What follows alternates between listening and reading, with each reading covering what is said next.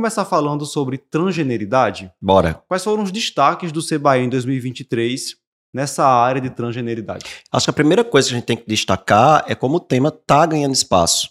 Né, na, na sociedade de endócrino, nos congressos. Então a gente vê agora que já teve, já tiveram duas mesas de trans, na verdade foram três, porque teve uma mesa específico para a parte de, da, da, pediatria, com a discussão sobre essa questão de bloqueio puberal na adolescência. Teve essa, essa mesa também, foi até um, um dia cedo, eu perdi, cheguei atrasado, não consegui acompanhar, mas as outras duas mesas eu fui. Então é, é um tema que está ganhando espaço, é um tema que é, é, vai chegar para o endocrinologista, então cada vez a gente tem que discutir mais mesmo, não só em relação aos benefícios da, da terapia hormonal, como aos, aos, potenciais riscos. Então, uma dessas mesas avaliou, algum, discutiu alguns desses riscos, né? Como, por exemplo, o risco de, de câncer.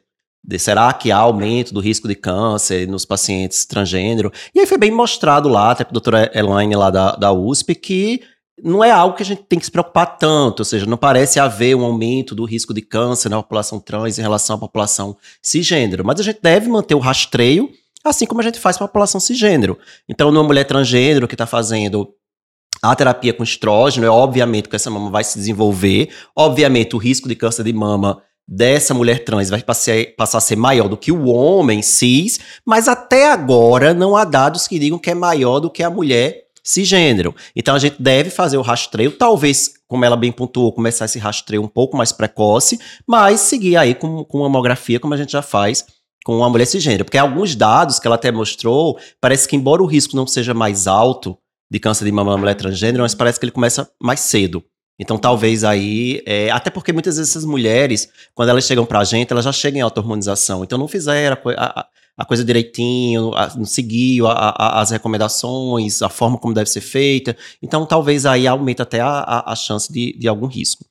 É, teve a questão da fertilidade também, então qual o risco para fertilidade, né? Aula que a, boa. É, a de Alexandre Roy falou pra gente, que até uma coisa que a gente sempre bate a tecla de que na primeira consulta conversar sobre isso com o paciente transgênero, de que talvez aquela terapia hormonal que a gente vai fazer, ela prejudique a fertilidade, seja do homem, seja da, da mulher trans, é, mas Rol alguns dados de que talvez não seja bem assim, de que a gente cada vez pode ficar mais tranquilo com essa fertilidade, que quando a gente suspende o hormônio, a fertilidade ela parece ser restaurada na maioria dos pacientes. Então assim, persiste o alerta da gente ter que dizer, olha, a gente não sabe como vai ser e tudo, mas se o paciente perguntar, a maior chance, a maior probabilidade é dessa fertilidade ser restaurada com a suspensão da terapia hormonal. Claro que muitas vezes aquele paciente ele não vai saber se vai querer ter filho ou não biológico ainda. Pode ser que ele já esteja decidido, mas pode ser até que ele mude de ideia também.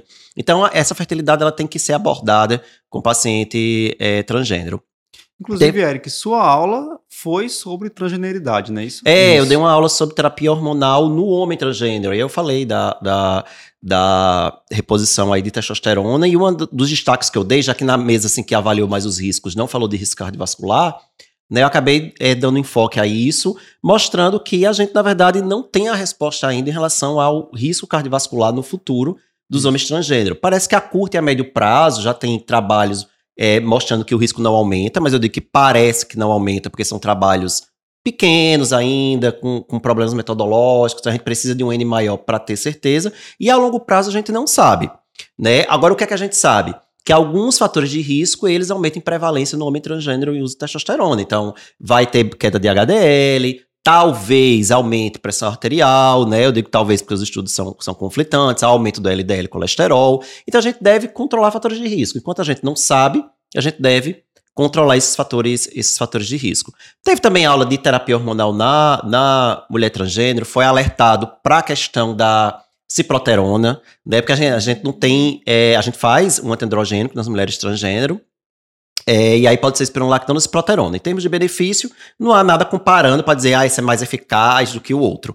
Mas há um alerta aí em relação ao risco de meningioma com, com ciproterona. Na população transgênero, são alguns poucos casos relatados, então são oito, se eu não me engano, que foi falado lá no Congresso, oito casos de meningioma, que talvez estejam relacionados à ciproterona. Então, talvez tentar não fazer doses tão altas ou até de, preferir a espironolactona. Ou seja, pauta para o futuro, mas um alerta que, que fica aí. É aquilo que já veio na diretriz de SOP. Recente, Isso, né? a diretriz de SOP já é. colocou que na, em mulheres cisgênero com síndromes ovários policísticos, a ciproterona ela pode aumentar o risco de meningioma, até eles orientam fazer dose abaixo de 10 miligramas de ciproterona, se for fazer uma dose é. muito baixa.